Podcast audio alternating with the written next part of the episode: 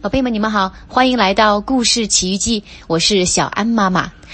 在我开始朗读故事之前，先给大家一个预告：从这个月开始呀，小安妈妈会将故事朗读时间从每周三的晚上八点调整到每周六的晚上八点。希望这样一来，能有更多的宝贝有更充裕的时间来收听这些好玩有趣的故事。那这个月呢，小安妈妈给大家挑选的所有故事都和睡觉这件事情有关系。比如今天的这一本叫做《睡觉去，小怪物》。到了睡觉的时间，宝贝们是不是都变成怪物了呢？让我们一起来听一听，好不好？睡觉去，小怪物！等一等，我抓住你啦！安静点儿，小怪物，不然爸爸生气喽！听见了吗？放我下来！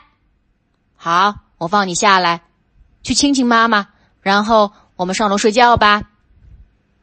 我不要亲妈妈。嗯，那让妈妈好好亲你一下吧。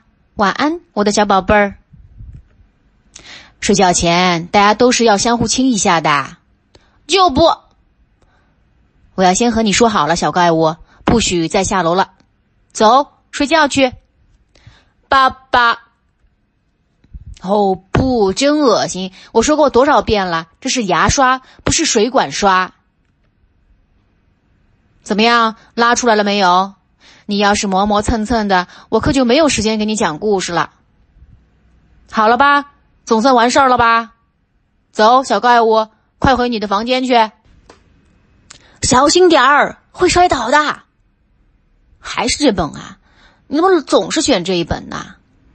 今天晚上让爸爸来选好吗？就不。嗯，好吧。来。坐到爸爸怀里，安静点儿。讲完后，我们去睡觉觉。一天晚上，麦克斯穿上了一件狼外套，他犯了个错，接着又犯了一个错。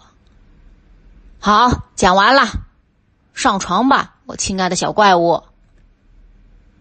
哦，停下！我要生气了。床是用来睡觉的，不是让你当蹦蹦床来跳的。我渴了。又找拖拉的借口，你已经喝的够多了。嗯嗯，我渴死了。好吧好吧，我去给你倒杯水。可别喝上一个小时啊，时候不早啦。希望你今晚能睡上一会儿。我要去亲亲妈妈。